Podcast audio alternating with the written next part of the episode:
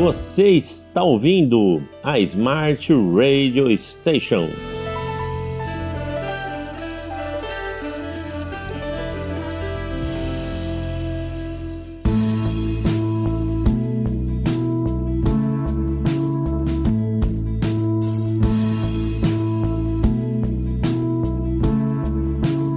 Episódio 133. O assunto é polêmico. Doação de órgãos. Fale com a sua família. É necessário. Trago agora aqui o nosso diretor de conteúdo, Daniel Bresciani, que vai apresentar com detalhes nosso convidado. Vamos aprender muito hoje e vamos sair daqui sensibilizados sobre esse tema.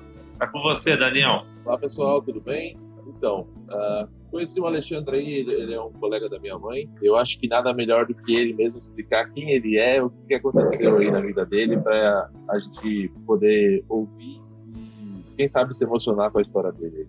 Ah, boa tarde, boa tarde a todos. É um prazer estar aqui com vocês. É, a história aqui é uma história um pouco comprida, mas de qualquer maneira vale a pena ser revivida. História de um cara que com 48 anos de idade, publicitário e jornalista, em plena atividade física e mental, no auge do, do achar que estava tudo bem com a vida, descobre uma doença chamada hepatite C, que é incubada. Não sei se vocês conhecem, se já ouviram falar, sabem como é que é. é já ouvi falar, já.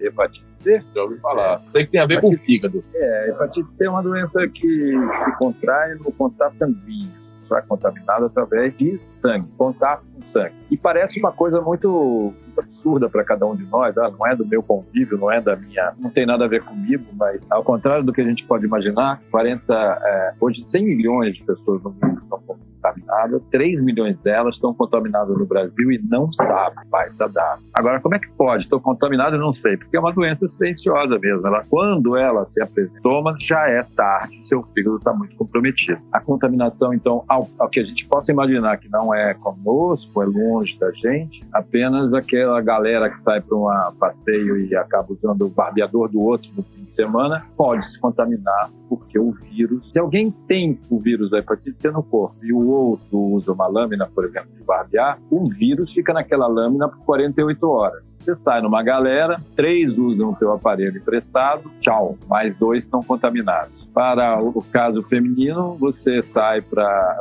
Elas vão diariamente ao manicure, ao arrancar a cutícula, e eu duvido aquela manicure com arranque de alguém e que sangre. Sangrou, contaminou a, a, o alicate, e aí faz uma conta básica para você ver quantas pessoas são atendidas em média. E vai, por aí uma conta baixa, que é 10 clientes que ela tem. A primeira, se estiver contaminada, as próximas 48 horas ela vai contaminar o resto. Mais 19 mulheres contaminadas. Então, é muito impactante, muito importante, e por isso que 3 milhões estão infectados não sabem, porque essa doença vai evoluindo, e foi o meu caso, durante 20 anos eu tinha a hepatite C no corpo, não sabia do sangue, e ele vai comendo, vamos, vamos trazer para uma linguagem bem computador, bem emoji, um emoji comendo, aquele, tinha aquele jogo de computador que a gente já viu de emoji com pecinhas, ele vai comendo o teu fígado e vai comendo durante 20 anos, e quando você descobre, já é uma situação grave de fibrose, caso era diagnóstico, foi fibrose, necrose, putrefação do fígado e três nódulos de câncer. Impressionante. E em São Paulo tinha um diagnóstico gravíssimo. E, ah, mas não dava sintomas? Não, não dava sintomas que a gente percebesse, porque também, por outro lado, ou seja, uma epidemia silenciosa, que está muito caro o tratamento para o próprio governo, então, quanto menos gente souber, melhor. Dessa forma, eu acho que é uma, um olhar meio até criminoso. Total, é o criminoso. É, eu acredito que é, sim, porque é uma, efetivamente, é uma quantidade muito grande, tá? Quantos de nós, né? Só aqui, aqui nesse grupo, quantos de nós sabíamos dessa informação da contaminação? É, eu, eu, acho que eu sabia, mas por conta da vida corrida eu acabei esquecendo essas informações. É algo que não pode ser esquecido. Não, não sabia não, desconhecia. É. Estamos falando com pessoas cultas, radialistas, pessoas que estão todos os dias trabalhando é, com informação, ou, seja, a culpa nem é nossa, culpa é da falta de disseminação de informação por parte de algum órgão que deveria tratar disso com mais cuidado, uma vez que tem 3 milhões de pessoas infectadas e nem sabe. Então, vamos lá. Uh, cheguei com esse diagnóstico um belo dia, descobri até então que tinha um sintoma, começou a ter uma dor abdominal frequente e uma semana depois eu estava realmente uma dor muito intensa, procurei um gastroenterologista e ao chegar no cara, ele me olhou e disse que eu deveria ter já tem alto grau e eu perguntei a ele, como é que você enxerga? Você está vendo?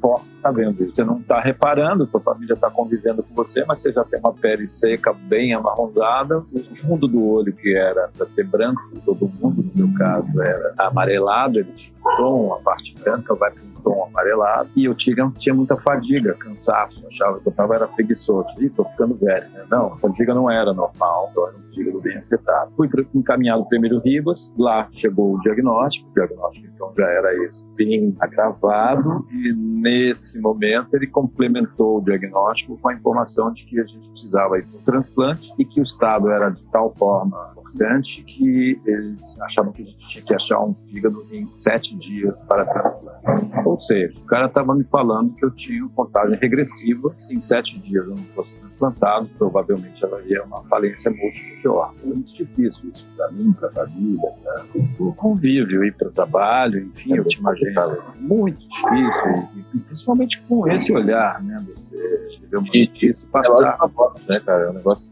pesado. Pois é, e com um olhar de morte, né? Que você faz. Então, naquele dia, acabou todas as perspectivas, negócio, de, de ego, de qualquer outra coisa. E aí vamos, vamos lixo todos os seus valores, senão o único valor que é o de o que, que eu fiz até agora o que, que é possível fazer daqui para frente. Só temos sete dias. E é muito difícil, porque doação de órgãos é um assunto muito sério, o tema é um tema muito sério, é, realmente é uma das poucas coisas sérias nesse país que funcionam, então não tem, não tem como furar fila, não tem como é, pensar em outra possibilidade, senão é, entrar numa lista transplante do Sistema Nacional de Transplantes, que é pelo SUS, o tratamento e o transplante é pelo SUS. Há algumas pessoas, muitas pessoas com hoje em dia o SUS e não sabem que as principais doenças e as mais graves doenças são todas custeadas esse sistema. Então, eu fui para fila e aí começou uma cima mesmo, uma luta para me manter vivo. E isso levou, no fim, acabou que a gente foi para quatro anos internado no Einstein, 11 cirurgias, 21 vezes em coma e 3 transplantes. Quais órgãos que você transplantou, Eu entrei por causa do fígado, é, a gente foi levando ao longo dos dois anos da espera daquilo, tentando tratamento, mediando e fazendo recorrências, e aí eu fui, fui tendo as tais valências múltiplas, acabei, transplantei então no segundo ano, eu consegui o primeiro fígado para tirar, porque aí chegamos à conclusão que tinha que tirar na emergência, porque o, o câncer três nódulos estavam crescendo e havia a possibilidade de eles saírem do fígado e aí a gente abortava inclusive o. Então a gente foi numa operação emergencial precisa né, corre, corre, e o primeiro órgão que apareceu relativamente adequado, eles trocaram esse para tirar o câncer e botaram o primeiro fígado. Mas ao colocar o primeiro fígado, percebeu-se que não estava funcionando bem. Uma semana depois, a gente viu que não estava funcionando bem a ligação fim, e aí fizemos uma outra tentativa, foi a ida para uma hemodiálise para fazer funcionar o fluxo é, de transmissão fígado-rim. Fiquei por um ano e dois meses não funcionou. Um ano e dois meses depois foi decretado então a falência daquele, daquele fígado que tinha sido colocado e agora também dos rins. Então estava voltando para a lista do transplante dois anos depois, um ano e dois meses depois, agora um diagnóstico de precisando de transplante duplo, dois órgãos, né? fígado e rim, junto com o conjunto da veia que liga um ao outro, porque foi nela que tinha tido problema. E aí foram tendo realmente, ó, aí por isso 11 cirurgias, né? estourou o canal da Vides, né? explodiu, chamava termo foi explodiu o canal da Vides, e aí eu Caramba, porque a, a, a bile é, é que eu sei, assim, por alto, é o que faz um é, como se detergente, né, para o fígado, para diluir a gordura para melhor absorção. É isso? É, mais ou menos isso. Vamos botar bem no popular, né, bem coloquial. Assim, a Bilis, o canal da Bilis faz as separações do que é propriedade, o que é bom, o que é vitamina, vem para um ponto do corpo. Não é vitamina, separa, vira xixi, o outro vira fezes, então, e aí ele separa Exatamente, ele filtra tudo isso e entrega nos seus devidos setores, né? Vamos colocar assim, uma divisão de órgãos. E esse canal não funcionando, ou a bilha não funcionando, e no meu caso, os rins pararam de funcionar, eu passei a ter barriga d'água, ter 18 litros por semana. Precisava tirar a barriga d'água, tirar a água, 18 litros por semana, uma cirurgia por semana. É, e isso, como não circulava, exatamente todo esse líquido que não estava funcionando como devia, indo para onde devia, sendo distribuído para onde estava, ele estava ficando dentro do corpo e foi se acumulando em água. Então, toda a sujeira líquida do corpo. Então, isso virou uma barriga d'água e essa barriga d'água chegou a ter 18, 18 litros de barriga d'água numa grávida de 9 meses. E aí a gente entrava em cirurgia e fazia uma nova cirurgia chamada paracentese. Basicamente, me lembrou os anos 70, quando a gente tirava a gasolina das motos para prestar for, uma mangueirinha. O cara enfia uma mangueirinha na tua barriga e arranca e sai água. É muito louco. Essa cair água, só caiu 18 litros. Cinco baldes e no meio de tudo isso, como estava sua cabeça, assim, tipo, o que, como, como, o que estava passando, como, como você se sentia, assim? Destruído, né? Acaba mesmo, bem bem coloquei mesmo. Estavam todos os valores outro ensinão de o que, a gente está fazendo aqui, qual é o sentido da vida e, e, e o básico. Porque, você tem ideia, ficar um ano e meio sem fazer xixi, ao dia que voltou a fazer xixi, foi uma celebração única, né? Eu, eu pulava de alegria, eu sorria como uma criança. Quando eu voltei a fazer pipi. Dizer, as coisas mais básicas é, eram é, passaram a ser o meu maior commodity, né? É, ontem respirei, puxa vida, ontem respirei sem máscara, sem equipamento, eu tinha quatro derrames, derrame, isso chama derrame pleural. Essa água que estava na barriga chegava num limite tão grande que ela acabava subindo de volta e começou a derramar dentro do que se chama derrame pleural. Aí tive umas quatro dessa, e aí você começa a morrer por falta de ar, não é por falta de órgão. Eu vi, eu vi aí, no, vídeo, no vídeo que você colocou, que você tem lá no YouTube, você fala sobre preconceito, né, cara? É, isso mexeu muito grande. Coisa, conta um pouco dessa história. Muito grande. Então, essa coisa na cabeça você já está arrasado, você já começa a raciocinar a morte, no meu caso, inclusive, porque era uma data, uma pré-datado, né? Então eu estava todo dia correndo contra esse momento, mas raciocinando tudo, raciocinando morte, preparando morte, papel, pensando até distribuindo como é que vai ser, como é que eu quero que seja inteiro. Você começa a pensar nas coisas absurdas e deixa de pensar em todo o resto. Mas você vai definhando também com tantas intercorrências. Eu cheguei no momento que eu tinha 35 quilos, era esse cara marrom, eu chamei a fase Cazuziano. Eu tinha 35 quilos, marronzinho, marronzinho, como o Cazuza quando, quando morreu. Eu tenho 80, minha média de tamanho é entre 78 e 80.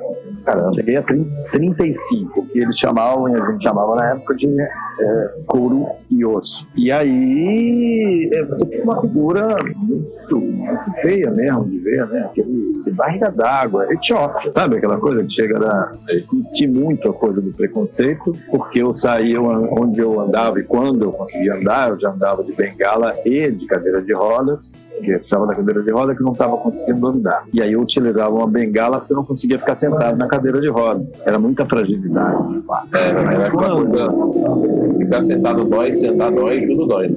Isso, porque a bunda, a bunda não tinha mais, não tinha mais gordura, então não tinha músculo, músculo nenhum, gordura nenhuma, você passa a ser osso, exatamente Biafra, é um pouco daquela cena de Biafra. Auschwitz, é, todo, todos os ossos expostos, é, rosto muito, era caveira de fato. Então, assim, é, é difícil para quem está dentro desse corpo nessa hora, ele sofre ainda mais psicológico, psicológico absolutamente abalado, e com o que você vê do lado de fora. As pessoas atravessavam a rua.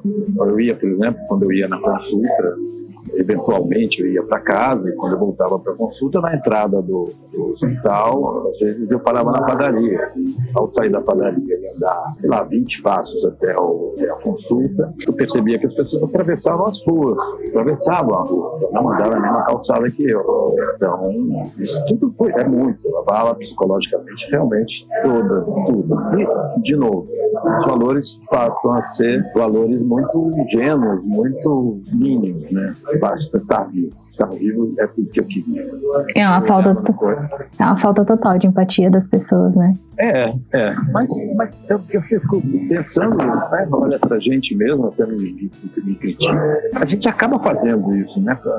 É, o mundo está muito rápido, a gente falava, falava numa outra época das coisas dos Estados Unidos, que as pessoas não olhavam umas para as outras. Quando você vê alguém jogado, calçar, pé sangrando, jogado, aquele tipo bêbado, tipo, você faz, você dá a volta, né? É complicado, cara. Eu, eu, eu sempre é, tenho, tenho uma coisa, eu tenho sempre uma coisa assim de, de, de, me colocar no lugar do outro e é muito difícil para mim ver uma pessoa assim e não fazer nada. Eu sou do cara que se eu consigo, eu tô com alguma coisa assim, mesmo comer uma consulta perto de casa e aí eu comer umas duas minis, né? Aí você certa quantidade fica mais barato você comprar 15 do que você comer só 10, né? Aí eu comprei 15, ganhei 5 a mais para pra, pra, ia levar pra consulta, né? Pra comer depois, não sei o quê. E aí tinha uh, um casal dormindo uh, debaixo de uma marquise, assim, perto do consultório. Aí eu falei, por que não, né? Eu não vou, não fazer diferença pra mim. Aí eu dei, e eu tenho esse costume de dar, mas é uma coisa que também, é, se você for parar pra pensar, é algo, é algo de massagear o próprio ego, né? Você... É, no fundo, no fundo, você tá se desculpando, dizendo, ok, eu, eu sou melhor que a grande maioria.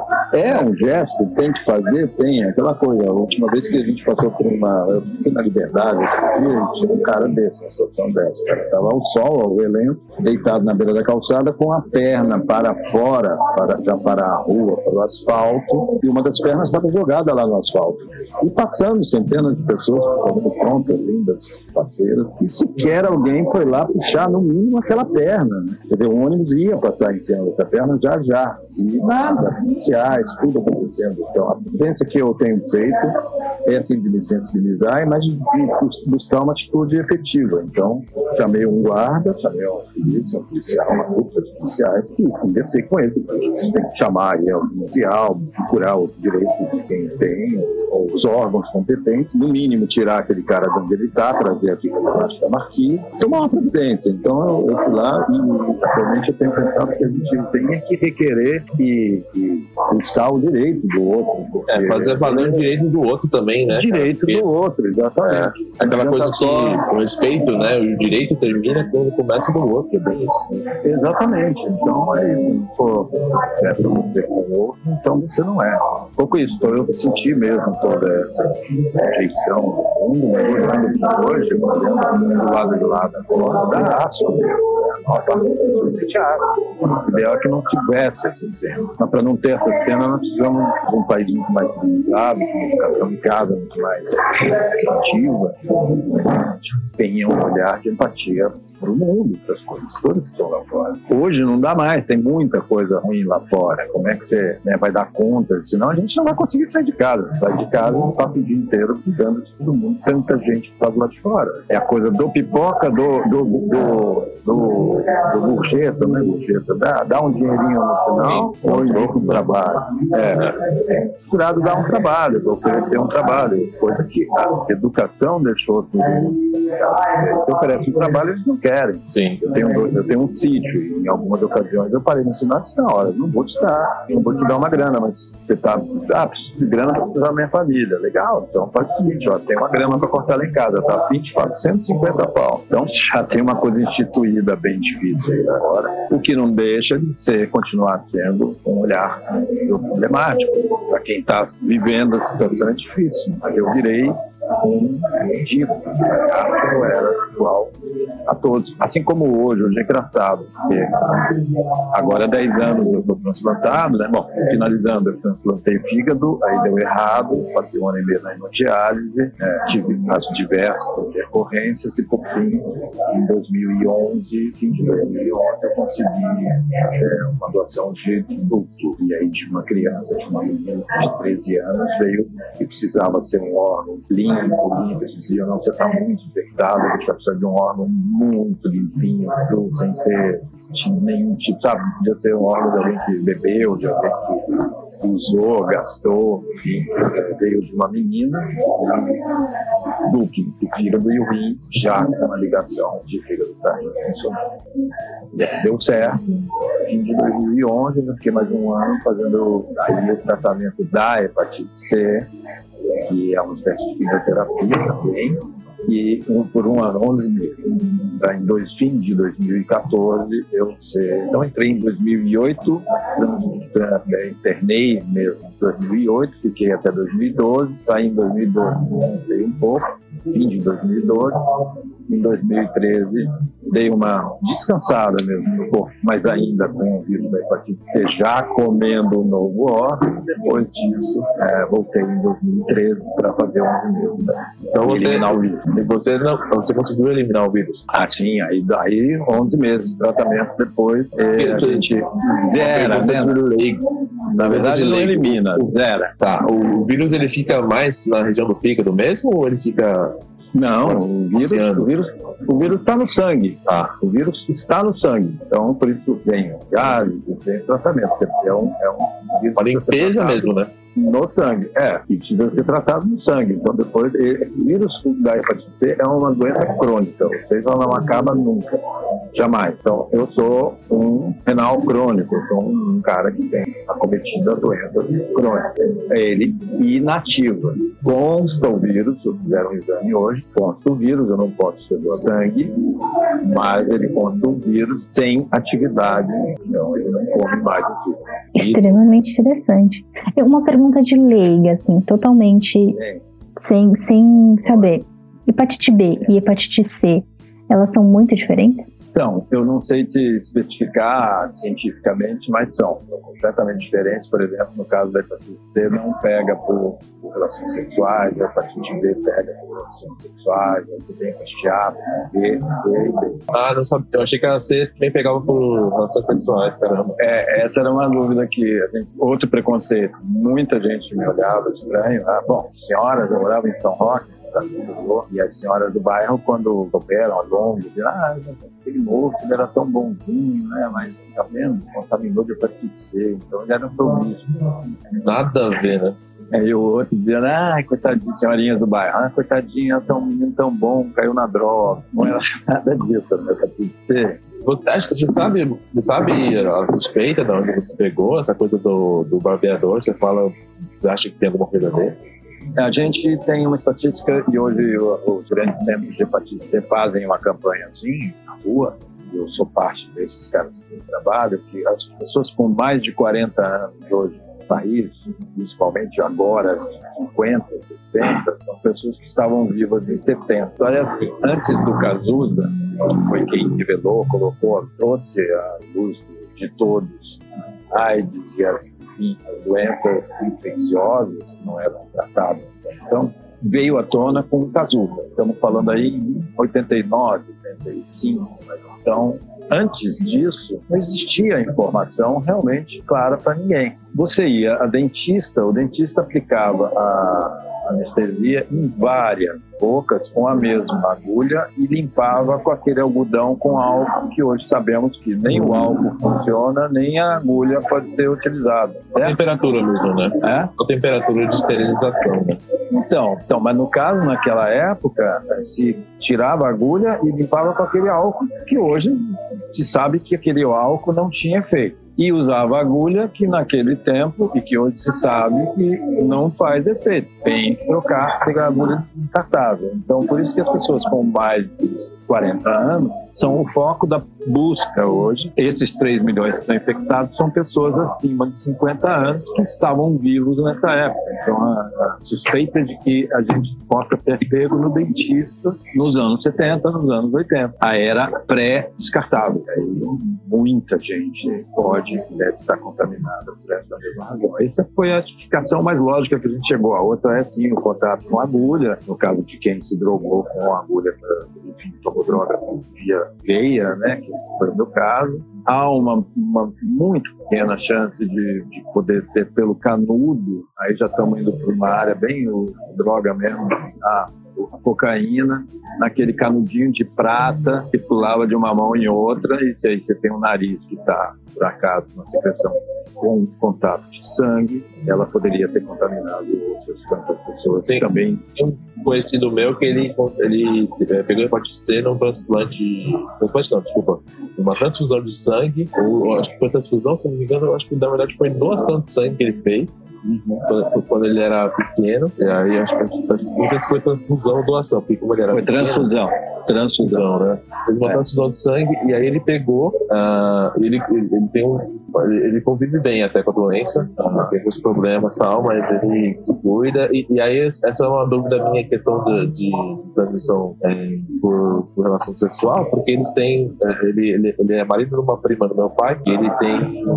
Eles têm um filho que não tem hepatite C, eu não sabia que ia fazer essa transmissão. É, a não ser que né, precisa ser um, uma relação super backtrack mesmo, para poder chegar às vias de fato com esse tipo de contato sanguíneo. Então, aí sim, fala muito da relação anal. Aí é. sim entra uma possibilidade muito remota, que não é a maioria. Pode correr. Não, aí não estamos falando da transmissão pela relação sexual. Então, do sangue. É. Do sangue. Então foi muito complicado. Foram quatro anos, cara, porque ela saía, havia um pacto de morte, houveram, houveram, houveram situações de de três dias bem prolongados, que eu raciocinava com o corpo, passei três dias pensando pensando, pensando, cara, eu queria muito que a gente continuasse essa conversa, mas infelizmente tá dando nosso tempo aqui, cara. Legal. Mas eu achei interessantíssimo a tua história, eu já conhecia um pouco por conta do, do relacionamento que você tem com a minha mãe de amizade, né? E aí eu queria encerrar por aqui, não sei se o Vivelaro ia ter mais alguma pergunta. Só agradecer realmente a quem for ouvir o podcast vai repensar muito sobre esses temas, né? Uma história daria aí, porque não, não uma, um livro, né? Daria aí um, É, com certeza. Daria um livro, né? Aliás, um livro, e tem, não só tem um livro. Tem um livro? É, tem, tem um livro? Tem um livro chamado A Última Vez que Morri, que é Olha. um livro que é, tem nas maiores livrarias de Facebook, Raiva, Amazon. Opa, então fa fala com calma aí de novo para o pessoal acessar. Como é que é o nome do livro? O nome do livro é A Última Vez que Morri. E ele conta exatamente que como foram 21 comas, ele conta a partir da última vez em que eu tive de passagem de morte dele. E, e aí ele conta toda essa história detalhada. É, a, gente, a, gente muito fez um, a gente fez um teste de áudio aqui do, do episódio anterior, que foi o Guilherme, junto com o Alexandre. E aí o Alexandre convidou até o Guilherme, infelizmente ele não pode continuar com a gente, para fazer parte desse episódio. A gente vai ainda marcar um episódio com o Guilherme Neuro, Nossa. com o Alexandre, e vai ser um ah, é legal. Aí a gente pode dar, foco, pode dar foco nesse lugar que tem as encefalopatias as, as coisas que você vira, né? Entra. A encefalopatia é um coma cerebral, as funções neurológicas pifando, o que aconteceu comigo algumas vezes, e seria muito legal se a gente for para esse foco, esse foco do legal. pós-morte. Vamos É, eu acho que é isso só... até desmistificar ou explicar essa coisa nossa, né? Vou morrer e ter aquela cena, ah, vi meu filme da minha vida passando, né, na minha frente, minutos, né? E deixa, eu, deixa, eu, deixa pro, pro episódio, não vou dar Não, não, eu acho que até o Daniel, que é bom de filme, Daniel, depende dessa fala, você até pode buscar na sua memória privilegiada alguns filmes em que isso é retratado, né? Essa cena. Vou, vou falar com o Lima também, ele vai, ele vai fazer edição do... Então, é bacana. É um tema muito interessante e também riquíssimo. Mas para fechar aqui, a gente não pode deixar de fechar sem falar exatamente no tema daqui, que era a doação de órgãos. E é preciso só deixar claro que uh, para ser doação de órgãos, para ser doador de órgãos, basta você avisar a sua família. Não é documento, não tem carteira de identidade motorista, não tem que deixar cartório, nada disso. A única forma de você ser doador de órgãos é avisar a sua família. E avisar a toda a família, porque de fato quem vai ser o doador é o familiar. Só se faz doação de órgãos com morte encefálica, ou seja, um AVC, tiro, acidente de moto, acidente de carro em que afete apenas o cérebro e aí o corpo está todo preservado, então é preciso que três equipes confirmem aquela morte encefálica, ou seja, está morto, cerebral, mas tudo, ele respira, o coração bate, porém está morto. E aí quando isso acontece é abordada a família, que tem ou não tem essa informação. E todos têm que saber, porque a família hoje não é mais a família de um casal. A família hoje é uma família que se casa, recasa, casa de novo, tem filho com a primeira, tem filho com a quinta. E aí, se você não falar isso, eu tenho sugerido, fale sobre doação de órgãos no grupo da família. Declare-se doador de órgãos no grupo da família. Assim já sabe todo mundo de uma vez, que é, é para não ter dúvida e todo mundo poder autorizar. Tá bom? Beleza. Legal. Bom, interessantíssimo. Adorei o papo. Muito obrigado. Adoramos. Muito obrigado. Obrigada, Lê. Foi um prazerzaço. Prazer é meu. Estou sempre à disposição. Eu estou no Instagram e estou no YouTube com bons filmes, boas, boas histórias. Hoje eu faço um trabalho direcionado a quem está na fila para transplante para levar meu conhecimento para as pessoas. Né? Pegar um pouco mais de informação no YouTube. Tá? Abraço. Muito obrigado para todos vocês.